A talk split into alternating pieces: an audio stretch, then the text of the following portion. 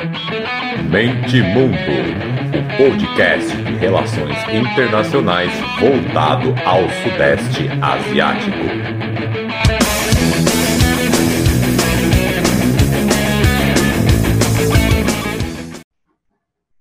Fala galera, podcast Mente Mundo na área, o sexto episódio do Geopolítica Energética, essa série aqui que eu, que eu faço com o Luiz, que manja tudo do assunto. Combinamos aí de fazer um episódio por mês.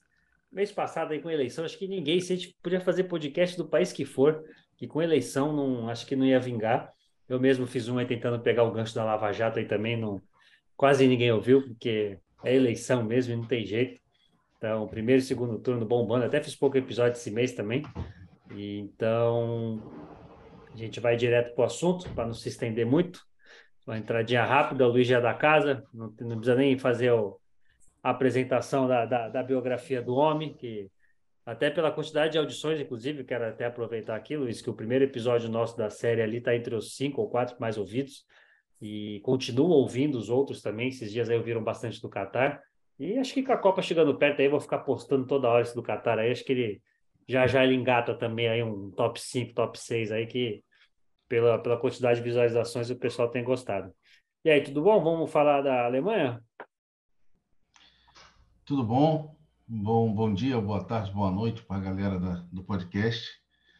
É, vamos falar um pouquinho da Alemanha e também um pouquinho da União Europeia é, como a gente já tinha conversado, quando a minha ideia inicial era falar basicamente da Alemanha, em função de ser o país, juntamente com a Polônia, né, o país mais afetado com a crise energética. Mas como a Alemanha é a Alemanha e é a principal economia da, da Europa, a ideia era escrever um artigo falando somente da Alemanha, da questão energética, da potência energética dentro, dentro do país, e o que vem afetando é, a região. Porém, é, conforme eu fui obtendo as informações, estudando e desenvolvendo já o que já, já tenho conhecimento, eu vi que não podíamos falar somente da Alemanha sem falar da, da União Europeia. E já explicando o porquê disso, é, é que vem desenrolando ao longo do tempo essa dependência da, da Alemanha pelo gás natural. A Alemanha, como todo mundo está sabendo, é o país que está sofrendo demais essas consequências, junto com a Polônia, e vem buscando, em reuniões com os grandes líderes da União Europeia, buscando soluções para essa crise. Internamente, o governo alemão pensou, não tá, essa, essa ideia não está totalmente é, descartada, de retomar o uso de carvão e, e buscar outras fontes energéticas. Porém, o governo de Olaf, Olaf Shaw ele não, não, não, não vê com bons olhos, e a sociedade, uma, uma enquete popular realizada recentemente, uma enquete até na internet, e, e, e pesquisas em, em, dentro da própria indústria alemã, eles não, não veem com bons olhos essa, a ideia de, de retornar, retomar com carvão e também com a energia nuclear.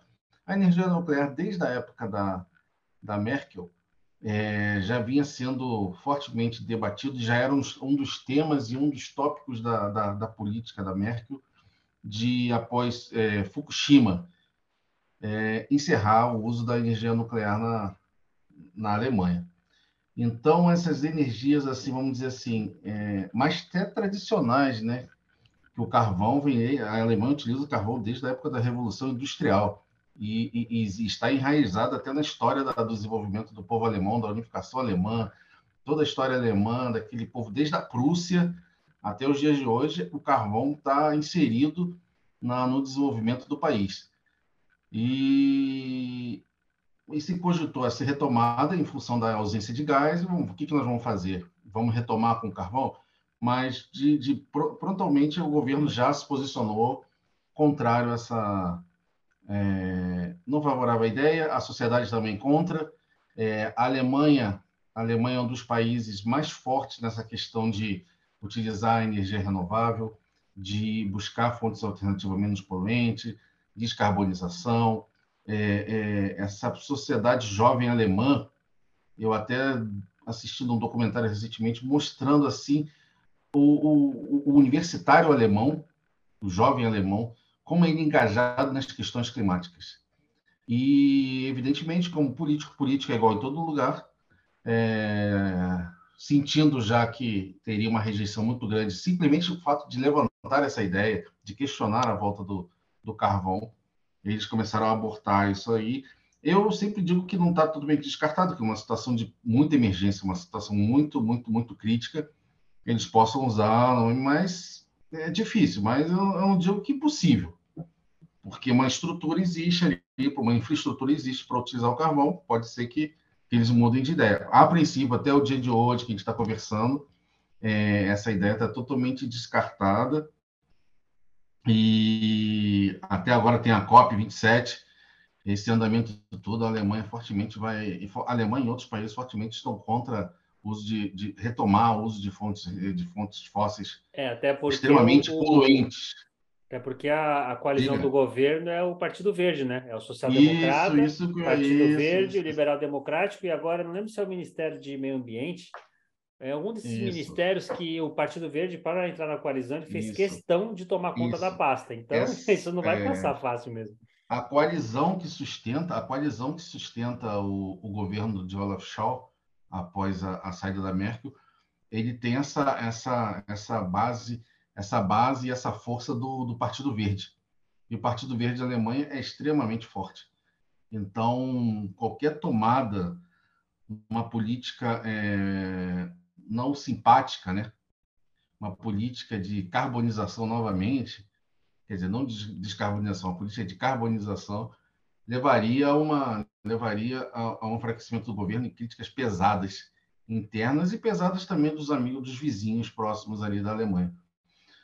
Então, onde eu, onde eu quero falar, onde a gente chega então, ah, Luiz, por que a integração então? A integração é que nessa, nessa questão alemã, o que, que, o que vem sendo feito? Nós temos o quê? A Alemanha tem uma infraestrutura, uma infraestrutura de, de, de gás natural. O que, que eu digo é infraestrutura? Uma infraestrutura de, de gasodutos conectados a alguns países e conectado principalmente à, à Rússia. Essa conexão era alimentada com gás russo, essa conexão existe, essa infraestrutura existe, e também, o, e também a indústria alemã e também a área é, doméstica utiliza, utiliza muito gás natural.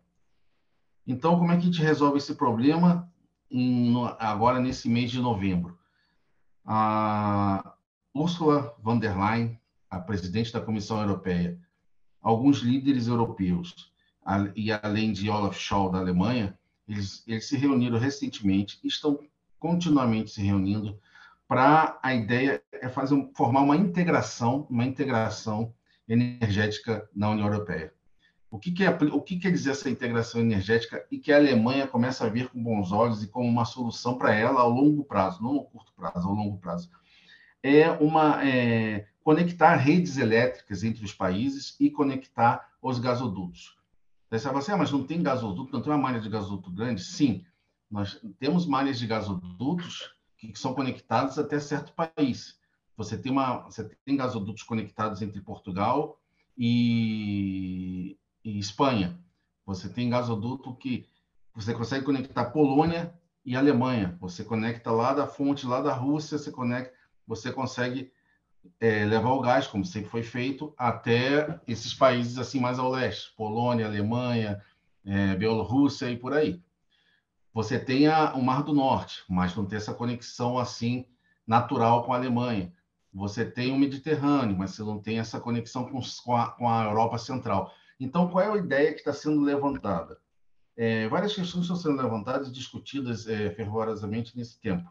É você buscar, de fato, de fato, de forma concreta, uma segurança energética para a União Europeia. É evidente que uma, você fala assim para mim, ah, pô, norte da África, então você tem a dependência. Sim, tem a dependência. É, você sempre vai precisar de um agente externo para alimentar essa sua dependência, é, para ajudar nessa dependência, dessa independência por gás natural. É verdade.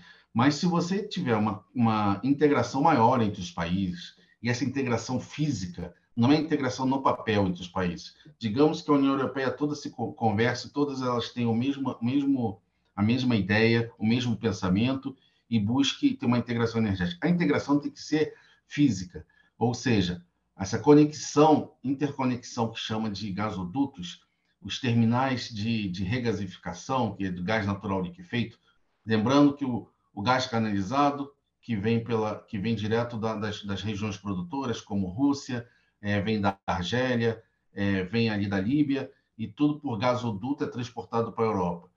É, terminais de regasificação são os que vêm de navio, vêm da Austrália, vêm do Catar, vêm da Nigéria, vêm dos Estados Unidos, e por aí vai. Então, o que, que, a, o que, que a União Europeia vem desenvolvendo e os países da União Europeia, logicamente os países mais necessitados? Essa interconexão é você, você possibilitar colocar, é, chegar com um navio em Portugal, no porto de Sines, que é o, que é o nome do, do, do porto em Portugal, que já existe uma planta de regasificação, e você, você ter gasodutos extensos que cheguem, por exemplo, até a França e da França você tenha uma planta de, de gás natural liquefeito que consiga transferir para outros países. E que você tenha, por exemplo, centros produtores no, no, no Mar do Norte e consiga é, aumentar essa conexão que já existe com aquele litoral do Mar do Norte na Europa. Então, vamos, vamos, vamos assim, esmiuçar um pouquinho isso. O que está sendo conversado? A Alemanha, no caso específico da Alemanha, se você pensar bem, é, nesse meu estudo, estava observando, são 21 terminais de gás natural liquefeito espalhados pelo, pela Europa. Pensa só, 21 terminais de, de regasificação do gás natural liquefeito. E nenhum na Alemanha. Você fala, poxa, como não tem na Alemanha? A Alemanha, maior, a maior economia da Europa, e não tem isso, porque a Alemanha Hoje, hoje é fácil dizer erroneamente, mas a Alemanha optou por utilizar o gás canalizado é, oriundo da, da Rússia. Fez essa opção. Essa opção de gás canalizado na Alemanha começou em 1970. Desde lá foi feito o primeiro acordo entre eles, fecharam aquele acordo nos anos 70 para esse suprimento energético para a Alemanha. Então, desde aquela época, a Alemanha ela, ela possui uma infraestrutura energética, lógico, de outra, na, na sua matriz energética de outras fontes energéticas, mas utiliza muito o gás natural é, oriundo da Rússia. E você tirar de repente esse gás natural, você cria uma, uma, uma você, cria uma ruptura energética muito grande em um país, não mais um país como a Alemanha, que é um país propulsor de, de, de, da economia europeia, é um país que possui muitas indústrias. Essas indústrias alemãs elas, elas possuem um comércio, é, principalmente com, os próprios países da União Europeia, de peças, autopeças, automóveis e por aí vai, é, é muito forte. Então você acaba dando uma, uma, quebrada nessa, nessa engrenagem econômica e isso acaba influenciando os outros países. E logicamente, quando você toca na questão energia, questão econômica, isso os, toda, toda, todos os países membros da União Europeia, eles precisam conversar e tentar arrumar uma solução. E dentro da, da realidade, que não existe uma conversa, não existe como voltar atrás, em ter, em, em, em voltar aquele período atrás, o que, que seria voltar aquele tempo atrás? É, recuperar o gás natural da Rússia, em função do que está acontecendo, não vai ter isso, não vai ter essa, não vai, isso não vai acontecer. Você procura, procura o quê? Outras alternativas, outras regiões produtoras, como está sendo procurado agora é, muito na região da norte da África, isso a gente até já conversou um pouquinho sobre isso. Está sendo veiculado aumentar produções de gás natural liquefeito em outros países e está sendo feito aumentar a produção, a produção do Mar do Norte. Então, em, geopoliticamente, falando agora entrando na área da geopolítica, tirando um pouquinho a parte técnica, a gente pode até entrar um pouquinho nessa parte técnica. O que, ao mesmo tempo, está sendo feito? É, voltando aqui, a parte técnica é o quê? A gente viabilizar, viabilizar a, a, o norte da África para suprir é, você aumentar a produção. Você vai aumentar a produção na Líbia, você chega na Líbia, você tem problemas de guerra civil e a Rússia está infiltrada lá. Isso está impedindo que você faça alguma coisa. E isso está sendo conversado entre os, os países membros da, da, União Europeia. Então, tem uma, implica, uma, uma, um problema ali, tem uma confusão ali. Então, como é que a gente vai resolver isso? Então, ali fica difícil você, a curto prazo, resolver o problema energético. Você tem, existe, existe o Porto de Sines em Portugal. Esse porto de Sines, em Portugal, estrategicamente, ele é muito importante. Esse, por quê? Porque é um porto logo, é o primeiro porto no Atlântico. Então, todos os navios que chegam do, dos Estados Unidos com gás natural, eles chegam ali. Vamos supor, chegando ali, você precisa fazer o quê? É o que está sendo. Estou te falando que está sendo conversado, que está sendo discutido na mesa da, da, da Angela van der Leyen. Você aumentar a capacidade do, do Porto de Sines, você dobrar, essa capa, dobrar praticamente essa capacidade de regasificação do gás e injetar esse gás pela tubulação. Literalmente isso. Ah, a gente compra mais gás, literalmente. Manda. Você está mandando quantos navios? Oito? Manda 18. Ah, mas como é que a gente vai fazer? Se é... chega aqui, a nossa infraestrutura é pequena. Só te interromper. É... é... barateia, né? Pelo que você está querendo dizer, é isso, né? Como eu não entendo, eu fico aqui como, como você, aluno. Você, Por bara... exemplo, você chega vai... de Portugal, isso. porque o navio vai gastar muito mais tempo e dinheiro, é isso, né? A ideia, né? Você barateia. Você barateia também. Não, você e barateia. Também, você... Uma das ideias é você interligar essa. Isso que eu te falar, interligar essa conexão é, energética você, se você tem um país hoje, se você tem um país hoje que tem uma que você tem um armazenamento de gás muito grande, vamos supor que a Polônia tivesse um armazenamento de gás muito grande e tivesse uma matriz energética que utilizasse pouco gás, mas ela tivesse uma conexão com a Alemanha assim, vamos mandar aqui para você direto.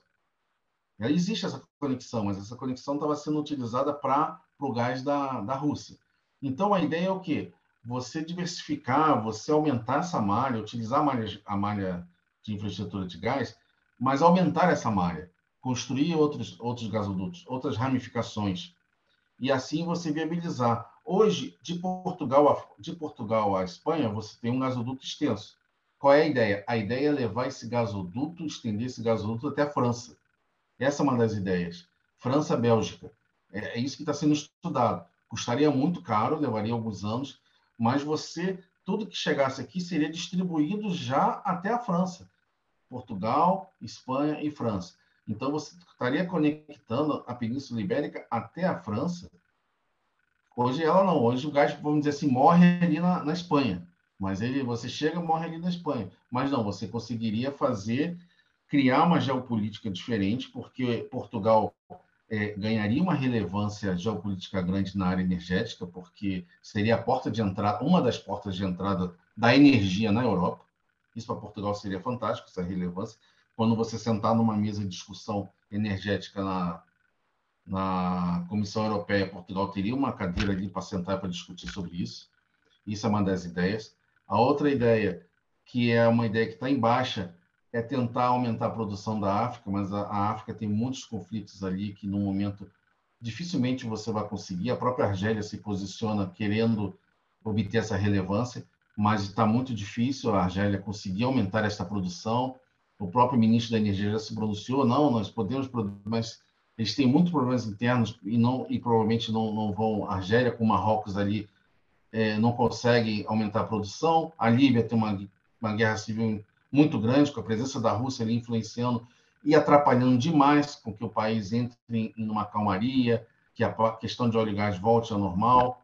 É, existe uma produção muito grande de Moçambique agora, muito interessante, essa produção de Moçambique, que teria que ser levada, evidentemente, por, na, por navio.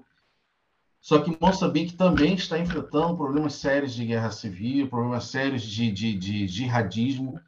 É, é, a, a, existe uma penetração grande de muçulmanos é, em Moçambique e, e, atentados mesmo terroristas são feitos, eles se infiltraram na sociedade, se infiltraram na pobreza da sociedade e estão ali influenciando e atrapalhando com que o país se desenvolva. Tem muita corrupção em Moçambique também, então é, a União Europeia não vê com grandes esperanças utilizar de alguma forma esse gás de Moçambique. A gente vê muita propaganda, diz ah, aquele país pode ajudar, esse país não pode ajudar. Então, de fato, o que chegou assim quando a Alemanha viu a perspectiva do entorno dela e quando a União Europeia começou, estão em conversações? O que, que eles visualizaram de real, de concreto hoje?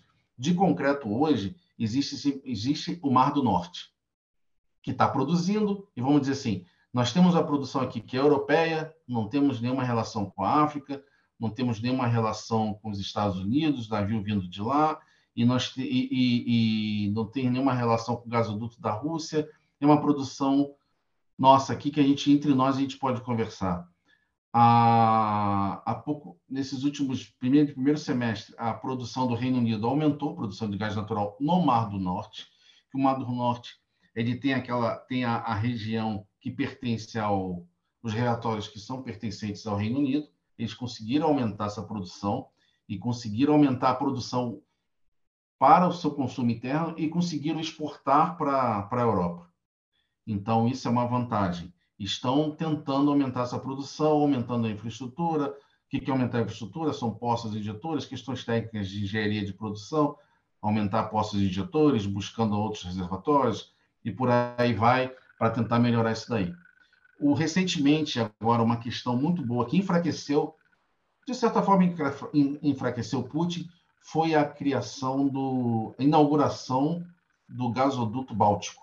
Isso deu uma enfraquecida forte no, no porque a Polônia ali a, a, Polônia, Dinamarca e Noruega fizeram um existe esse gasoduto agora que sai de uma plataforma, por exemplo, sai da plataforma da Noruega, esses reservatórios são de produção da Noruega, sai da Noruega, vai para a Dinamarca e da Dinamarca chega na Polônia para alimentar a Polônia. E isso deu uma enfraquecida, demonstrando que aquela região mais crítica está conseguindo achar, achar, alternativas. A Noruega está intensificando muito e muito. A Noruega, e, e, não só a Noruega, a Dinamarca também está trabalhando muitíssimo. Mas quando a gente pensar assim, Mar do Norte, pensa Reino Unido e Noruega. E que, falou... é, que é o maior produtor europeu, que é o maior produtor europeu, Noruega. E falando em enfraquecimento do Putin, no dia que esse, que esse gasoduto foi inaugurado, explodiu o Nord Stream 1, né, que levava gás natural da Rússia para a Alemanha. E agora, esses dias, a Rússia falou abertamente que tem informações que foi o Reino Unido. Então é curioso, tudo que você vai falando vai se encaixando, né? No dia que esse gasoduto foi inaugurado, cortaram o principal cordão umbilical ali da Rússia com a Alemanha. Aí você está é, falando agora é. que. Aí os SUS falam que foram os ingleses, você está falando que agora os ingleses estão aumentando sua produção, exportando é, mais. É, é legal as peças aí do, do tabuleiro.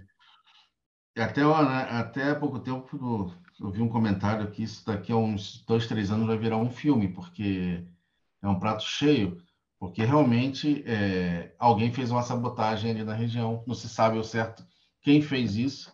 Você pode fazer uma análise geopolítica que, que foi a Europa, você pode que foi a Europa, eu digo assim, né, que foi Reino Unido, que foi que foi esse grupo assim, vamos dizer assim.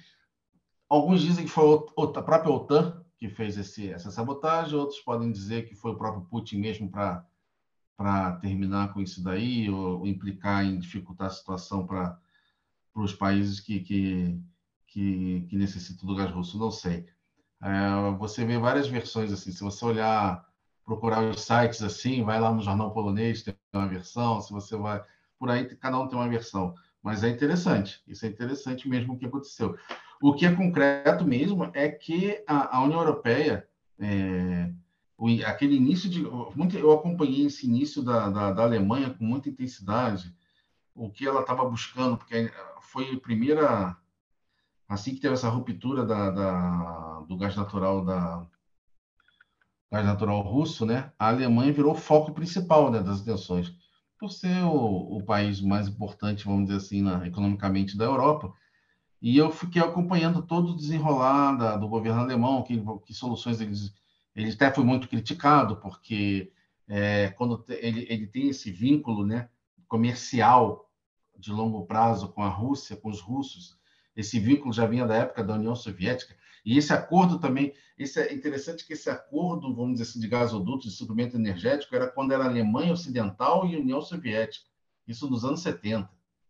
E, e, e, até é interessante assim você analisar a geopolítica, porque esse acordo é tão a necessidade de gás é tão é tão importante na, na Alemanha e esse acordo também era tão importante para vamos dizer assim a antiga União Soviética que caiu o muro de Berlim, é, teve a, a dissolução da União Soviética e o acordo comercial ficou lá vigente e nada foi modificado e aquilo que estava assinado naquela época, que vamos dizer assim, eram outros países, era um outro mundo, era numa época de uma Guerra Fria, pá, pá, pá. isso aí não teve influência alguma no acordo comercial que era de interesse dos dois países. A grana estava muito mais acima do que, do que qualquer outra coisa. Outra crítica, assim, só para levantar, em 2014, a questão da Crimeia também.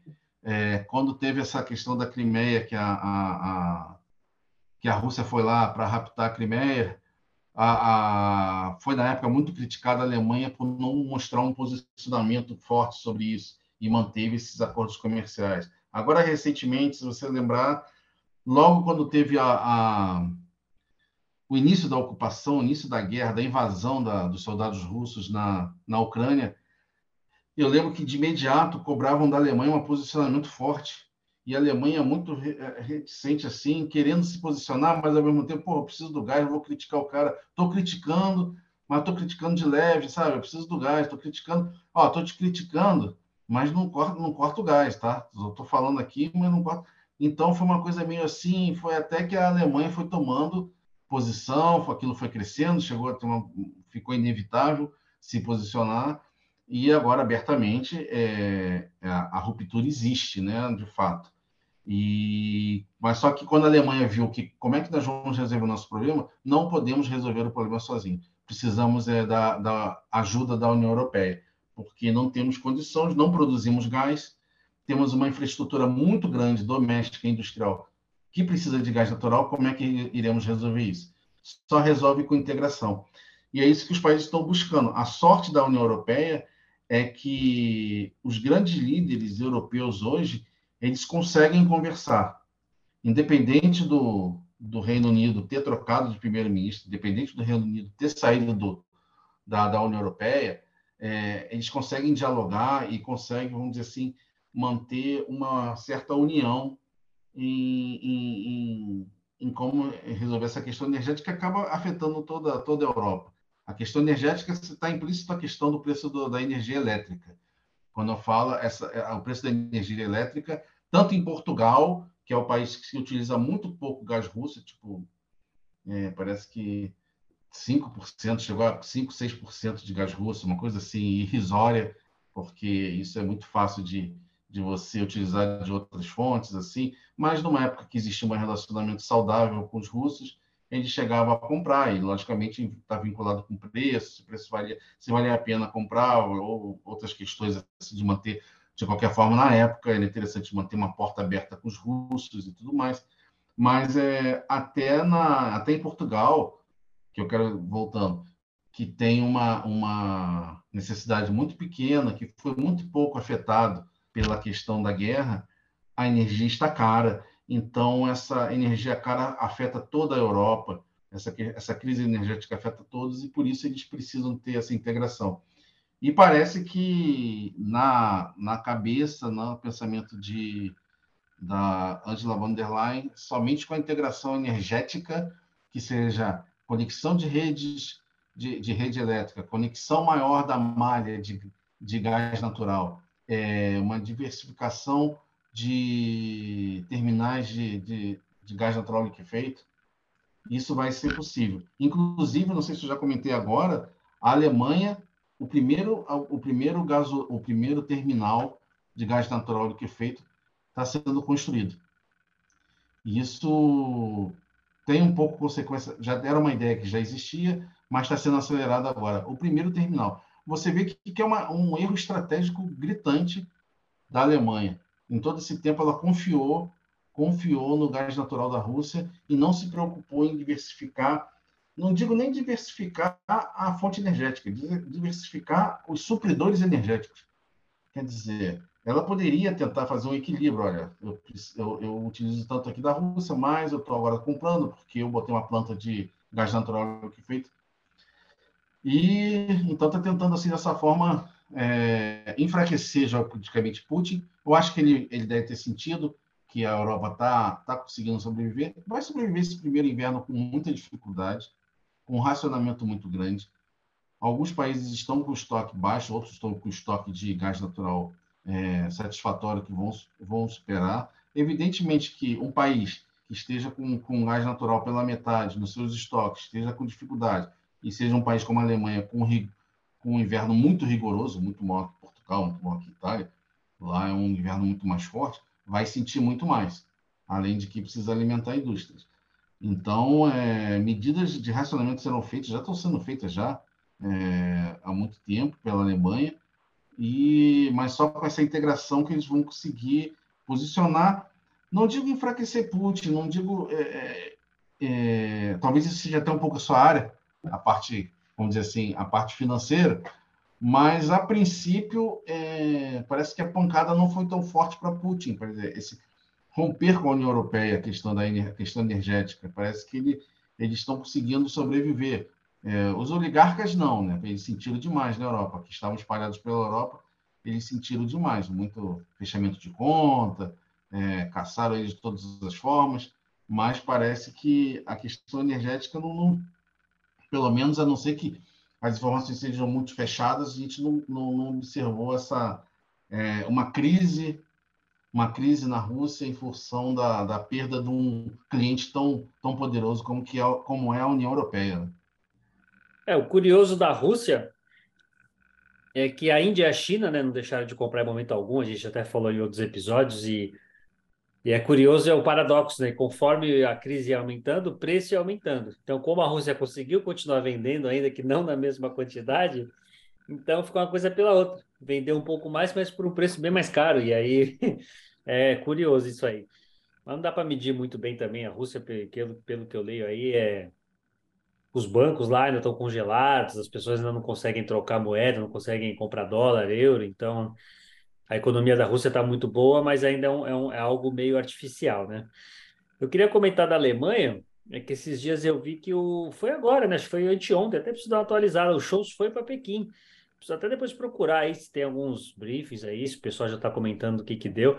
Aí é curioso que aqui no Brasil saiu algo como ah, shows vai para a China para cobrar é, para cobrar a China de estabelecer conversa com a Rússia para a guerra acabar logo. Só que eu andei lendo que não foi só políticos, muitos industriais alemães foram juntos, foi uma comitiva grande para a China. E aí dá para a gente especular muita coisa, né? Porque se é uma conversa diplomática, por que foram os industriais?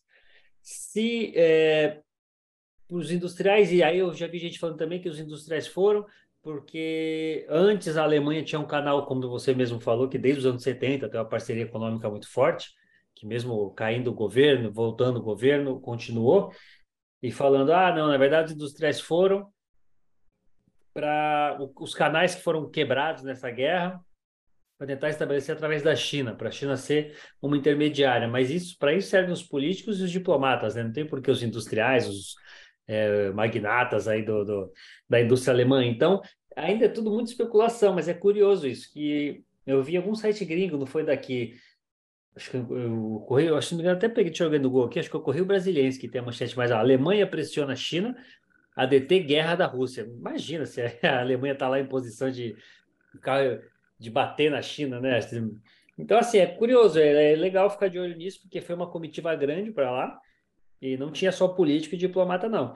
E aí entra também que a gente lê muito por aí que os é, industriais alemães aí não, não, são uma Fiesp do pato, né?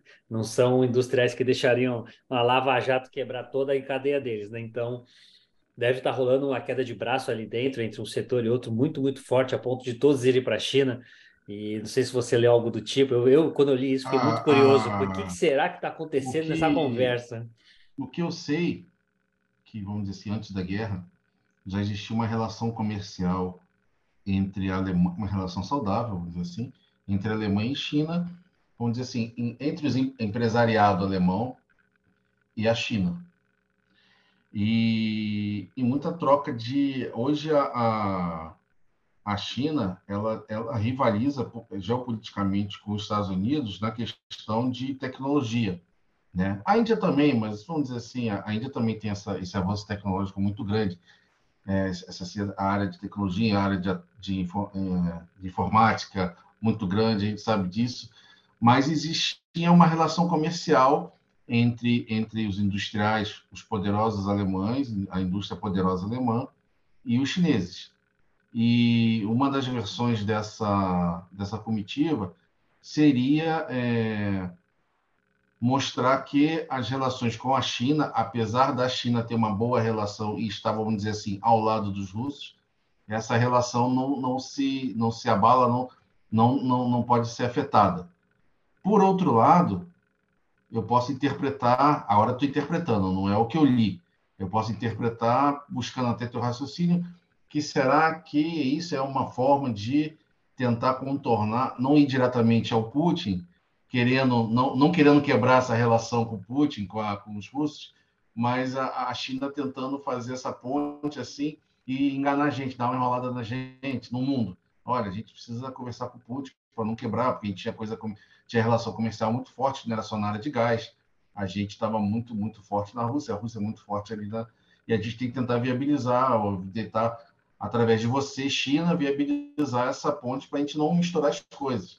É, já estamos sentindo muito aqui na Alemanha uma queda de produção em, função do gás, em função da energia. Se a gente vai ter que agora que diminuir as horas de trabalho na indústria alemã, no automobilismo alemão, a gente vai perder muito dinheiro. A economia já perdeu demais com a pandemia. A gente tem que manter isso funcionando, essa relação comercial é uma coisa, a, a relação política é outra, o problema político é outro.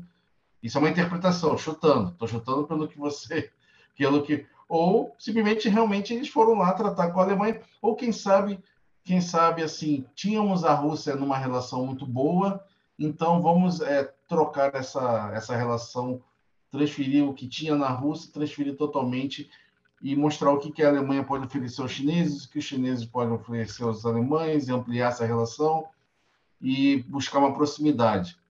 Tem várias análises que a gente pode fazer que a gente vai acompanhando. Ou, ou, ou e se a União Europeia pensar assim, olha, nós precisamos que um líder europeu, um país importante, converse com a China, porque a China está muito pró-Rússia.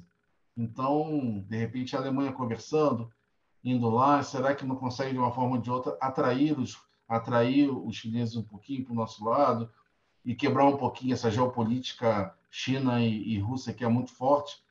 Não sei. É, aí a questão a gente acompanhando assim. É... O legal de é, ficar é. entrando em site gringo, né? Viva a tecnologia é isso, porque aqui no Brasil isso mal foi dito e é algo que pode mudar, pode ter, ser marco inicial de muita coisa, porque não é comum, né? Não é comum assim uma comitiva grande da Alemanha para a China, enfim.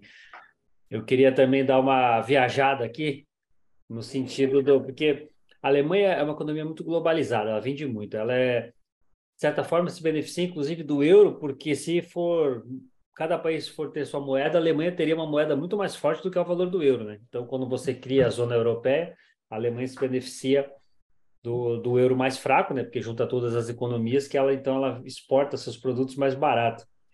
Inclusive tem até é, já, já li, acho que até foi no, no, acho foi até no Petit Jornal, eles explicando isso, que o quão é, compensa para a Alemanha é, ser a grande entusiasta do projeto europeu justamente por isso, que se voltar a ter o marco, eles vão ter muita dificuldade de exportar e ter toda essa indústria produtiva como eles têm, porque aí fortalece o marco, é mais difícil exportar. Inclusive, eles, né, eles bancam, por exemplo, eles dão muito dinheiro para a Polônia, para a Hungria, que agora é grande é, fonte de polêmica. Essas economias crescem muito com dinheiro injetado da União Europeia, que é a grande patrocinadora né, da, da, da União, é a Alemanha. Então, mesmo eles dando, entre aspas, dando né, bilhões para ajudar as economias dos países mais pobres, o quanto isso é vantajoso, porque é uma enxurrada de produto alemão que circula pela, pela União Europeia e pelo mundo também, né, mas mais pela União Europeia. Então, é curioso ver agora com o principal motor da União Europeia agora dando uma, uma engasopada, quando você coloca a gasolina ruim, quando vai dando uma engasopada, ver como é que o carro da União Europeia vai ficar. Ontem mesmo, deu no Jornal Nacional, a sorveteria mais antiga da Itália fechar as portas por causa da conta de luz. O, dono deu até uma entrevista, foi do avô dele, bisavô, foi em 1880 a sorveteria abriu. Olha, pensa que a sorveteria aguentou a Primeira Guerra, a Segunda ah, Guerra, e não vai aguentar o que está acontecendo agora. Ah, o custo da energia elétrica está muito alto, né? muito alto na Itália. É uma coisa absurda, assim, você não faz ideia. Eu tive informação assim de, de pessoas assim, é, uma pessoa, duas, duas pessoas numa, numa residência, num apartamento assim, pagando 600, 700 reais e elas passam o dia fora e, e, e um consumo assim absurdo que está. E com o inverno que tem que ligar o aquecimento, porque não tem como ficar sem um aquecimento. Isso vai para mais de, vamos dizer, voltando em real, né? Vai mais de mil real, que é muito, mil reais, que é muito, muito alto. É, e eles não estão. E, e, acontece que a tendência é isso aumentar, a tendência é a crise aumentar. É, recentemente, até esqueci de, é, esqueci de tocar nesse assunto, que isso é uma coisa de um mês atrás, assim, a OPEP, a OPEP+, né, que são os membros produtor, os produtores do Oriente Médio, mais também alguns outros países do entorno, fora, e mais a Rússia, esses países eles, eles resol, re, é, resolveram reduzir a produção do, do barril de petróleo. E com isso, evidentemente, você vai ter é, menos óleo e menos gás na, no mercado circulando, eles vão poder controlar mais e automaticamente também controla o preço, o preço vai subir. É, todas as outras outras produtoras já estão com, com os seus limites assim lá em cima. É, somente com infraestrutura, esse aumento que a gente já comentou, de aumentar a, a, a infraestrutura da produção para ter mais energia disponível para o próximo ano. Então, realmente está muito, muito caro. E na Itália, é, que você tocou na Itália, falando de geopolítica, a Itália ela, ela precisa muito do gás natural, ela precisa do gás natural russo, ela precisa do gás da Líbia, que também está sofrendo recebe o gás da Líbia, mas está com esse problema com a Rússia. Porém, é, a Itália é um país hoje que a gente tem que olhar com uma certa atenção em virtude das, eleições, das últimas eleições. A Georgia, se eu não me engano, se não errar o nome dela, Georgia Meloni, da extremíssima, extremíssima, extremíssima direita, que agora a gente está até um pouco acostumado com isso, né? Ela, naturalmente, dizem, né? Com uma, com uma, com uma simpatia fascista muito grande, ela, ainda mais com o Berlusconi ao lado dela ali para dizer o que ela deve fazer ou não, ela é muito simpática, já é tradicionalmente simpática ao Putin. Já existia uma relação do partido dela e, e dela uma simpatia ao Putin. Então eu não sei daqui para frente o que pode acontecer. É, ela é uma pessoa totalmente não bem vista, sentada ao lado do, do Macron, sentada ao lado do Olaf Scholz, sentada ao lado do presidente de Portugal. Ela não, ela não não compactua das mesmas ideias, e inclusive as ideias dela, do meu ponto de vista, são totalmente é, horríveis. Mas eu não sei o que, que o que ela, o que, que pode acontecer daqui para frente com relação à, à, Itália, já que você falou da energia, falou da, da sorveteria, com essa relação da Itália de repente um rompimento e comprar gás com a Rússia de alguma outra maneira, não sei, não sei. Mas, mas a crise está muito grande lá sim. É, o que sente mais é que negócio, né? Você sente mais é no bolso. Eles estão sentindo no bolso, os alemães estão sentindo no bolso. Acho que essa, essa leva de industriais indo para a China talvez tenha essa influência aqui, que seria a coisa mais natural. Estão é, sentindo e vai ter uma. Eu até acabei de ler aqui, vou até te mandar. É... Vai ter uma redução de 30% de gás natural agora já para dezembro no consumo. Quer dizer, esse consumo é onde a, a, os órgãos públicos alemães têm, têm esse controle.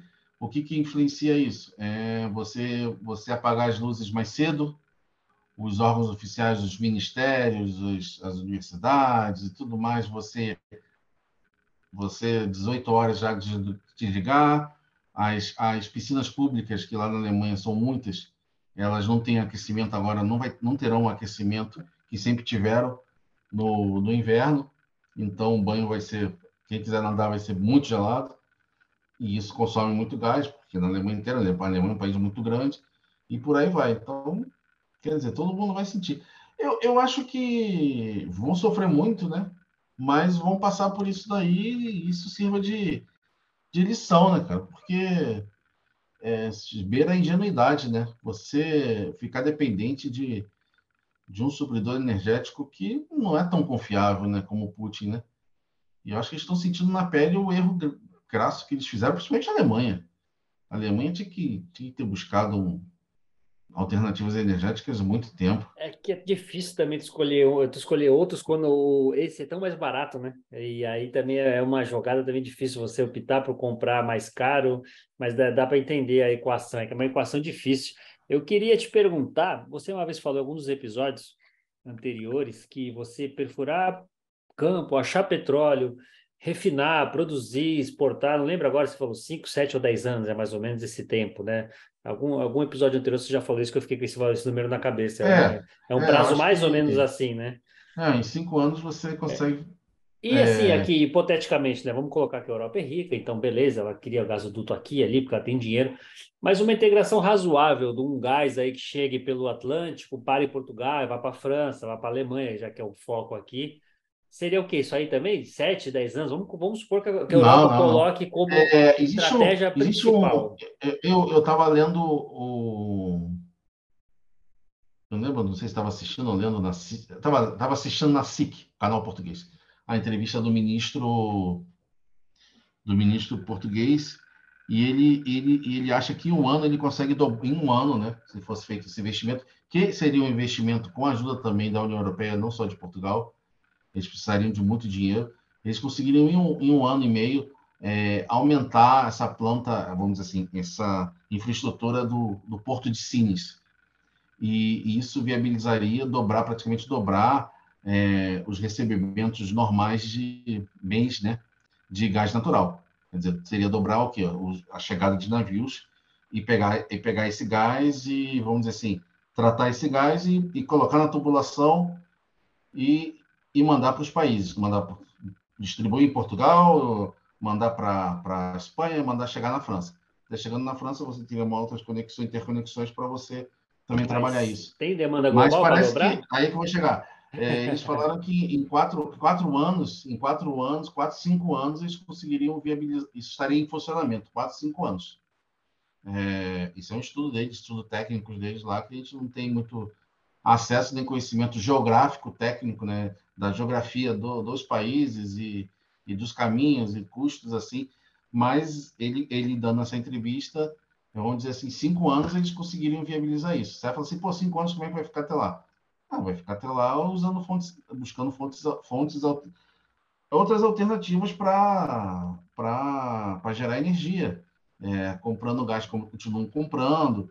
Se a, se a guerra acabar, eles vão, se a guerra acabar, um acordo como tiver, se as coisas assentarem, eles vão começar a conversar com a Rússia. Isso tenho certeza que é um longo prazo impossível não conversar com a Rússia. É, você não consegue hoje, no mundo de hoje, você não consegue isolar a Rússia isola por um tempo, mas eu posso estar sendo ingênuo. Você não vai conseguir isolar a Rússia. Isolar. Vai ficar dois, três anos, quatro anos sem fazer comércio com a Rússia? Ninguém? A Rússia vai sobreviver a isso? E se o Putin não tiver aí daqui a dois, três anos? Que já, que segundo fontes ele tem já uma resistência, apesar da gente ter dificuldade nessa informação, mas parece que já tem nos altos, nos altos gabinetes ali uma rejeição muito grande. É, eu não quero ser pessimista, mas assim, em cenários de guerra, quando a gente olha assim, um país muito acuado, muito atacado, mesmo que financeiramente mais do que propriamente em bomba, eu sou meio pessimista a isso. Eu acho que se o Putin cair, entra um pior, no sentido assim de mais bélico, porque é um país na defensiva, né? Então, assim, eu não sei às vezes se, se o Putin é, cair seria uma boa ideia. Claro que é, que é, totalmente especulativo, né? Inclusive, eu acho que é. especulativo é o grande ponto, porque assim, europeu, e americano não está acostumado com crise, nem muito menos econômica. Então, 4, 5 pontos de inflação, para eles já é o fim do mundo, que aqui a gente chama de segunda-feira à tarde, né? E o grande ponto desse episódio aqui, eu acho que é a especulação do seguinte, com todo o cenário que você colocou, é se, não engasguei aqui, se os europeus vão ter paciência para esperar e não eleger, que nem que você falou da Itália, o Berlusconi é o mais de centro dos três partidos da coalizão, isso é muito louco, ele é o mais moderado dos três, e, e, então, é justamente isso. Será que não vão, assim, principalmente a Alemanha com esse histórico perigoso dela, será que eles vão ter paciência para esperar quatro, cinco invernos e não eleger um monte de partido extrema-direita aí, anti-Europa, pró-Rússia, porque protesto Bem, já está tendo, né? República é, Tcheca, é. você já tem protesto grande em quase todos os países da Europa pedindo o fim das sanções, voltar a falar com a Rússia, porque eles querem é, dinheiro no bolso, eles a, querem viver a vida normal, né? A Suécia, a Suécia, extrema-direita ganhou. A Suécia extrema-direita ganhou. Na, na Itália, extrema-direita ganhou. Na França, fomos salvos pelo Macron, porque a Le Pen quase leva também, né? E... É, e é capaz de levar na próxima, porque o Macron não vai poder mais, você não vê uma renovação, Exatamente. você não vê nenhuma fila, tem é... né? Mas... Eu chuto, eu chuto que, por exemplo, amanhã temos eleições importantes nos Estados Unidos. É amanhã. É, no Congresso. Então, eu, do jeito que está indo a, a aprovação do Biden, o trumpismo também está atuante e, e ele, não me surpreenda ele voltar. Então, você pode ter um Trump, uma Itália de extrema-direita, uma Suécia de extrema-direita e uma asfixia energética muito grande. Que o, o, partido... Só lembrando, só lembrando, o Trump ele é um anti, anti, anti-descarbonização. Ele é, um, ele é uma indústria óleo e gás. Ele é, não vou nem querer falar nas outras questões, que não interessa, assim, de, de é, posicionamento dele, mas a questão nossa energética, ele é um cara de óleo e gás. Até mina de carvão ele tentou voltar, botar para ativar emprego ele, lá. Ele, ele, é um poluidor, assim, não vou entrar, porque eu sou da área de petróleo, mas ele é poluidor, ele não tem essa... Então, você pode ter uma mudança de cenário, assim, tudo é possível. E, por isso que a gente não pode nunca observar isso. É, eu, eu acho que a geopolítica, você nunca pode observar, na geopolítica desse tipo assim, você nunca pode observar somente analisando a região, você tem que analisar globalmente o macro, pra, porque tudo influencia, tudo mexe. Quer dizer, você tem. Porque, ah, porque caiu. Porque aqui na, na União Europeia tem, diminuiu, a, diminuiu a oferta de óleo? Ah, porque o OPEP é, diminuiu a produção, porque a Rússia está ali do lado no OPEP+, e olha, Arábia Saudita, a Rússia, eles diminuíram a produção, para dar, vamos dizer assim, dar uma prejudicada na União Europeia. Ah, porque aqui agora a União Europeia está muito assim, enfraquecida, está tentando falar um pouquinho mais com Putin. Ah, porque agora nós temos na Suécia, extrema-direita, nós temos agora aqui, daí se o, se o Trump ganhar, a OTAN já vai ter um, uma o Putin, ou vai ter o, o Trump ali se envolvendo de uma forma diferente, daí é querendo um outro posicionamento diferente do Biden, que é um cara de energia renovável, o Biden é um cara mais mais descarbonização. Ele, a primeira coisa, primeira coisa que o Biden fez foi falar com, com Lula sobre agora vamos poder conversar sobre a floresta amazônica.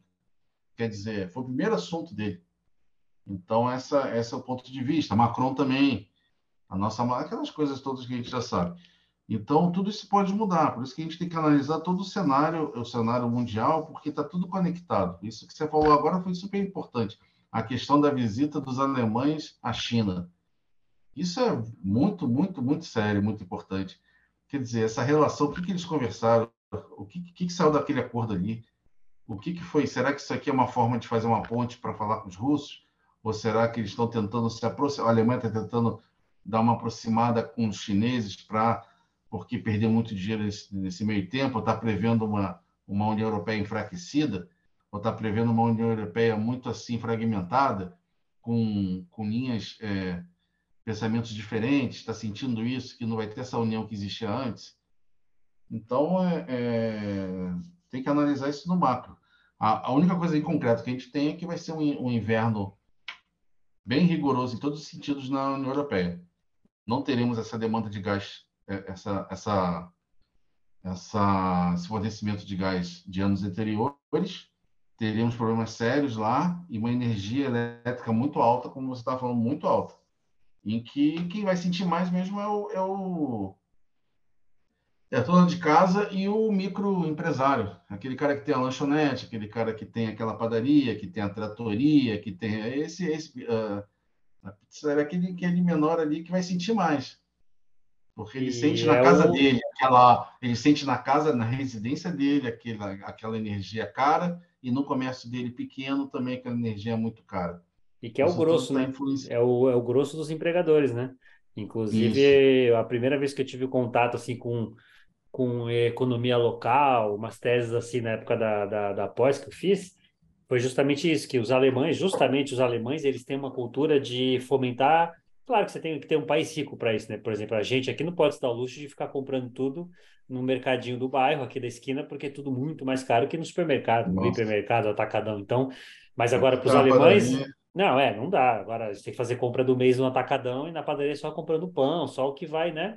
Agora, na Alemanha, não. Na Alemanha, até pelo cenário econômico diferente, lá eles têm muita cultura da, de fomentar a cultura local. Então, eles têm o hábito, além de tudo, de comprar no mais perto, porque fomenta o, o cara que eles conhecem, é o, é o, é o vizinho, é o, é o, o amigo do bairro. Então, eles têm muito essa cultura de não, não de, de fomentar a cultura local, né? De, fomentar, de é. fazer a economia local girar. Então, também tem esse problema aí de até isso tem que rever. Eu não sei, não, eu sou meio pessimista quanto à, à paciência do povo europeu, principalmente alemão, com crises dessa, dessa natureza é, aí. Sei. São já três, quatro gerações após os, os três, quatro, é, quatro, cinco gerações após os alemães mais rigorosos, vamos dizer assim, para falar de maneira suave. Então, não sei, né? É, eu, assim, para fechar, eu gosto de de voltar aí no, nos conceitos básicos de relações internacionais, que é o Heartland, o Hinland, que são conceitos aí, pessoal, jogar no Google, conceitos clássicos de relações internacionais, que é o chamado Terra-Mundo, que é a maior porção de terra do mundo, que é justamente ali a Eurásia, né? Pega a Alemanha, a Rússia, vai um pouco para a Ásia Central, e eles elaboraram essa tese no, no, naquele conceito do Great Game, quando a grande potência ainda era os ingleses, né? A potência naval, só que a potência terrestre era a Rússia. Então, a gente está falando do século XIX aí, né?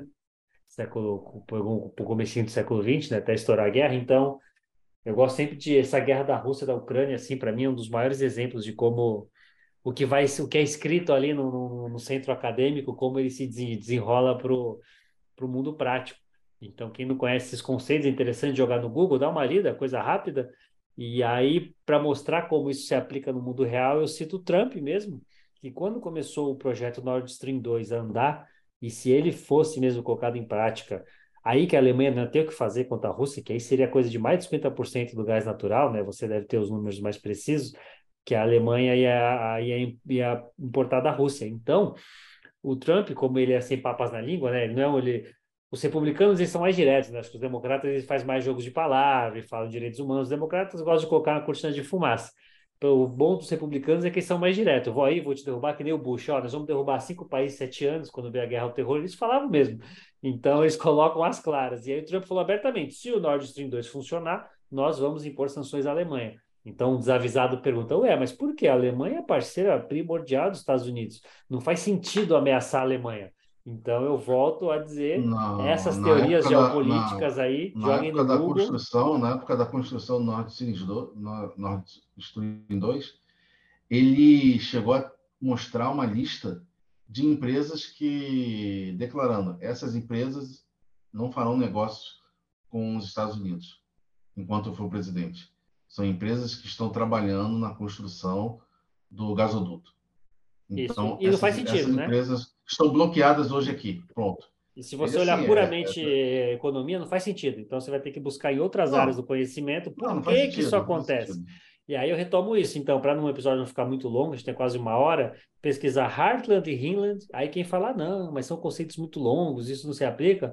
Joguem também os acordos de Plaza, que foram acordos ali nos anos 80, quando a economia alemã e japonesa crescia muito rápido e começava a assustar os americanos e a forçadinha que eles deram ali a Porto de Plaza de ó, ou vocês valorizam a moeda de vocês e com isso vocês passam né, a crescer menos e a exportar menos, ou a gente vai ter que intervir. Então, assim, para o episódio não ficar muito longo, ou quem quiser, a gente pode fazer episódio especificamente desses pontos. A primeira vez que eu li também sobre o acordo de Plaza foi nesses momentos eu falar, nossa, a cabeça explodir, falar, nossa, agora muita coisa faz sentido. E aí, como a gente fala aqui geopolítica energética, né, a gente junta os assuntos, é essa questão, é, olhando do olhar puramente econômico, não faz sentido Trump ou Biden ou quem for ameaçar a Alemanha, porque é um, é um parceiro de primeira ordem, principalmente do, do Ocidente, né? E aí a gente tem que olhar essas nuances aí, recorrer à história, à teoria, para ter um, um pico de sentido aí no, que, no porquê isso. É, a gente, na verdade, a gente fala de. A gente aqui fala de geopolítica, né? Ah, o que, que é a, a energia? É, é a ferramenta é a ferramenta utilizada, que a gente analisa é, por esses países para mover esse, esse, essas peças no jogo de xadrez. Né? É, por exemplo, se a gente falar da geopolítica Rússia e, e Ucrânia, só para a galera que é meio assim, não está muito atualizada, com, ligada com essa questão da geopolítica, aí é a força bélica. Aí a geopolítica, a ferramenta é o quê? É poderio militar. Daí tem o cyberespaço, que já estão dizendo, já existe a geopolítica do cyberespaço, que é essa geopolítica assim que a gente vê aí da, da, da Estados Unidos, China, tecnologia, um pouco da Rússia também, aquelas espionagens assim, mais a questão da internet e, e tudo mais, né? a geopolítica cyber, e outras coisas mais. É, mas só para a gente também pode fazer um dia assim, uma geopolítica, falar um pouquinho de cada uma assim para a gente explicar para a galera. Mas no nossa questão, o que é geopolítica envolvida hoje, a gente está falando um pouquinho da ferramenta que é, que é o, especificamente o gás natural usado como ferramenta de barganha e de persuasão. Então, tá, tá questão, essa questão da política geopolítica energética. E o mundo hoje demanda de energia para se desenvolver, para crescer, então é um tema cheio para a gente aí. Mas a gente pode um dia fazer um, um podcast sobre, sobre a geopolítica e explicar para a galera é, de que forma a geopolítica pode, pode atuar, em que, em que área ela pode atuar, que é a capacidade de você influenciar o seu vizinho, vamos dizer assim, falando de uma maneira bem curta. Então, você pode usar energia, você pode usar força, você pode usar as suas ideias, seu pensamento, e assim você vai, vai manipulando o outro ou controlando o outro, fazendo com que ele, ele passe a, a, a, agir do jeito que te interesse, né? A gente pode fazer um, criar um desse para o futuro aí. Com certeza. E assim, né? No trabalho também eu tenho total liberdade de acessar sites, então também no trabalho eu estudo, eu monto episódios no trabalho também, não só em casa. E eu não vou lembrar onde eu li, mas já li um artigo mostrando o quão, é, quão importante é a energia para revoluções industriais. Que revoluções industriais só aconteceram, saltos tecnológicos só aconteceram em países e ou, e, ou regiões como queiram, onde a energia estava ali em abundância. Então, se você pegar todas as três, agora estão falando da quarta, né? As três revoluções é, industriais anteriores, como o país ali precisou ter uma energia em abundância para gerar esse salto tecnológico. Então, também isso é, isso é, muito interessante, mas infelizmente eu não sei, não lembro onde que eu li isso, fazendo as comparações que eram muito legais. Mas é isso, já vamos aí para uma hora de conversa, mais algum comentário aí para acrescentar? Ah, ah, não, só, só, só fechando essa, você falou da energia, como ela é importante.